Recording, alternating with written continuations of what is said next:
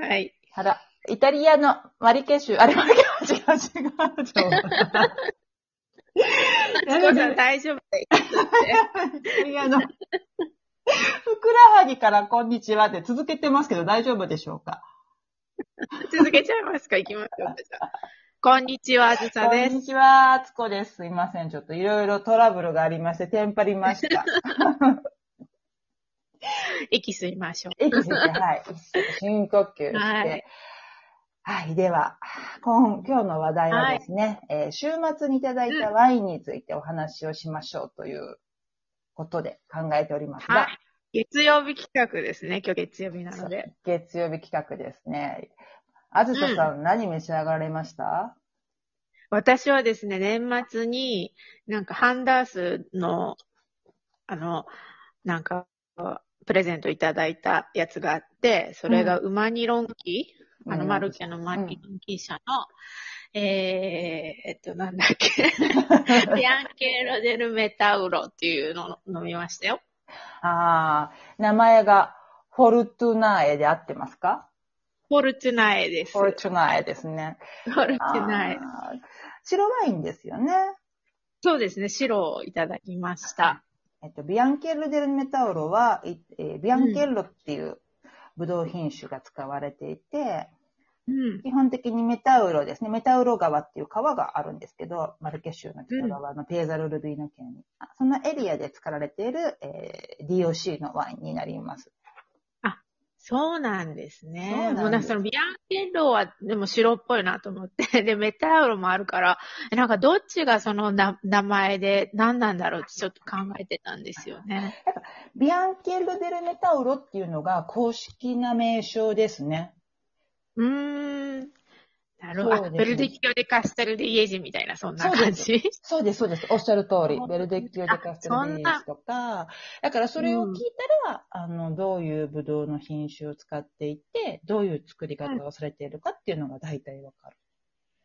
そう、作り方まで分かっちゃうんですか？作り方までも、あの、しっかりと規定されてるやつもあるし、例えば、まあ、白ワインとかだったらあんまりないけど、赤だったら何年、何ヶ月以上は樽に、あの入れて発酵させるとか、そういうのが決まってる場合があるので、あの、大体わかりますね。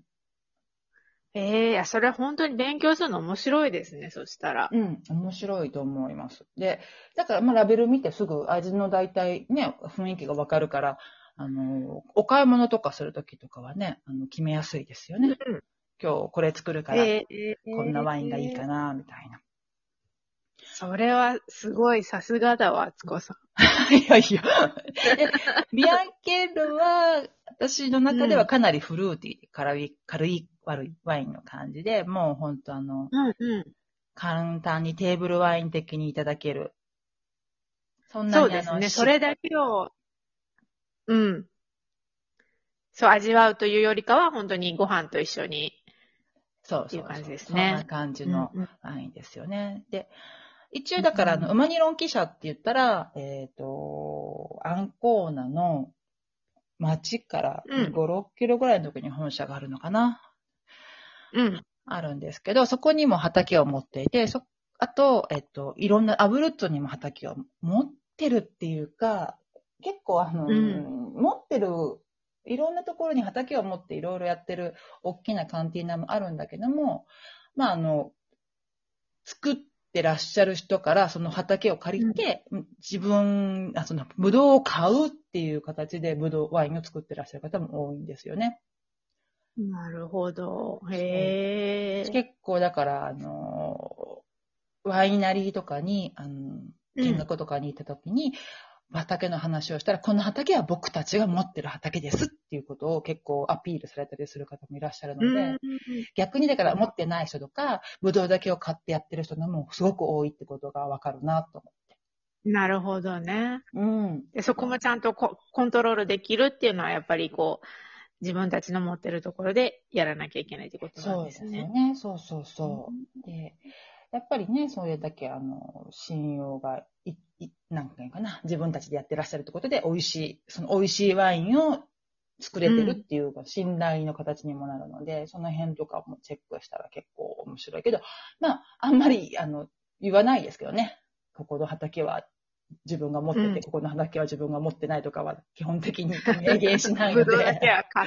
そうそうそう。で、オマニロンキなんかさんとか、オマニロンキさんなんかで言うと、そのアッゴーナに本社があるので、このビアンケーロ・ディメタウロのこのエリアの畑が誰が持ってるのかとかよくわかんないし、うん。で、いろいろ、あの、ね、ありますね。そう。ほうほうほう。じゃあ今度はちょっとあの、なんだっけ、あの、ワインガイドを片手に飲んでみます。いや、いや、大丈夫ですよ。これはもう、でも本当に、あの、簡単な、あの、パパッとソテーした鶏肉とかがよく合うかなって。あと、魚の本当に軽いものうん。ですね。が合うんじゃないのかなっていう。あれにします？そういえば、鶏肉を、あの、なんか、薄めのトマトソースで炒めて、あー。っていうのでました。それで召し上がる。もっと軽い方がいいってことですね。いや、でも、結構しっかりしてるかな。どうなんだろう、これ。何パーセントぐらいあったのかな。あと、ね、アルコール量が高ければ、結構しっかりしても大丈夫だし。なるほど。そう12%。ああ、じゃあもうすごい軽いね。ほんと、グビグビ飲めちゃうね。スイスイスイスイですよ。うん美味しいよね。あの、引っかからないもんね。ビアンケロデル本当メタオルは。夏向きですね。確かに。夏向き。で、ね、日本では多分そんなに入ってないのかな。あ、そういうもんなんだ。うん、多分そんなにあの、プレッジャーとされないっていうの？あの、貴重に思われない品種なので、ですね。やっぱりこっちだったら、マルケだったらベルベルディッキョがやっぱり一番重宝されるワインなので、うん。ブドウ品種、白だったらね、多分。どね。なので、ですね。うん、ちなみに、ソムリエご夫妻は何を召し上がったんですか？うちはですね、えーっと、ひ週末最初が、えーっとですね、ブルゴーニュのピノあらネロですね、ピノノワールをいただきました。うん、珍しいですね、この辺りであ。のここで、えー私ね、ピノノワール好きなんですよ。うんってうん。いうか、む昔に飲んでた、日本ではよく飲めたので、よく飲んでて、まあ皆さうん。んワインが好きな方って、本当最終的にはピノノワールに皆さん行かれるんですけど、私もその、うん。私はそういう方たちと一緒にいただくときに飲んでた、ちょこっといただいてたピノノワールがすごい美味しいなっていう印象があって、うん。まだそんな意見まで達し全く達してないんですけど、で、まあ、こっちイタリアに来たらピノノワール、フランスのやつなんか飲める機会がなかなかないんですけど、うん。で、えっ、と、週末は、夫が、あの、私のためにと言って、ネットで取り寄せてくれたやつをいただきました。優しい。うん、美味しい。ねえ、なんか、なんだったっけ？日本でもね、手に入るブランドなんですけど、うん。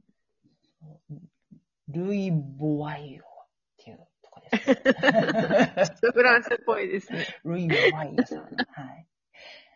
へー結構あのフレッシュな感じで、まだまだあのまろやかになる雰囲気のあるうん。ブルゴーニュだったので、あのステーキと合わせていただきました。本当はね、ステーキってちょっと強いんですけど、うん。ビステッカフィオリンティーヌと合わせていただいて、そうなんですね。やっぱりあれなんですか？あの、ネットで取り寄せないと、あんまり売ってるのとか見ない。うん、見ないね。うん。選べないしね、あったとしても。でも本当見ないんじゃないかな。私見たことないもんな。え、ノテカとかに行ったら何本かあるけど、まあまあ、そんなに種類はないよね。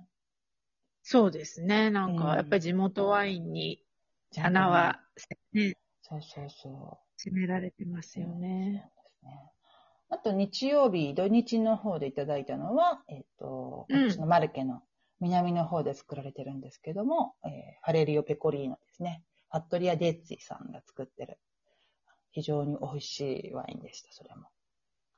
そうなんだ。ファレリオ・ペコリーノっていうのはさっきも言ったみたいに、えっ、と、ビアンケル・デル・メタウロと同じで、ファレリオ・ペコリーノ。で、それでもう大体どんな感じのワインかわかる感じです。すごいですね。パズルみたいですね。そうただ、ややこしいのが、その、さっきのフォルトナエは、フォルトナエって名前があったんだけど、今回、デッチさんのファレリオ・ペコリーノには名前がなくて、もうそのままファレリオ・ペコリーノっていうのが彼らの商品名になってるんですよね。ううーんうんそこは別にあの DOC でも統制されてないんですか？その前の付け方みたいな。逆に使えないんですよ。使えない場合があるうん。あのーまあ、また今度、いつかのしょ紹介しますけど、例えば、その、違うエリアでつ、うん、うまく言えないな、やめとこう。うん。あのー そうそう。ベルディッキオっていうのが、例えば違う、全く違うエリアでベルディッキオを作ってたとしても、そのカステリディエージかうんマテリアかに、との、あのエリアに入ってないと、瓶のな、瓶の名前に使えなかったりするんです。あー、なるほど。わかりやすいです、それは。いや、ベルディッキオって言いたいんだけども、もう言えなくて、マルケ・ビアンコっていう名前になっちゃうんですよ。うーん。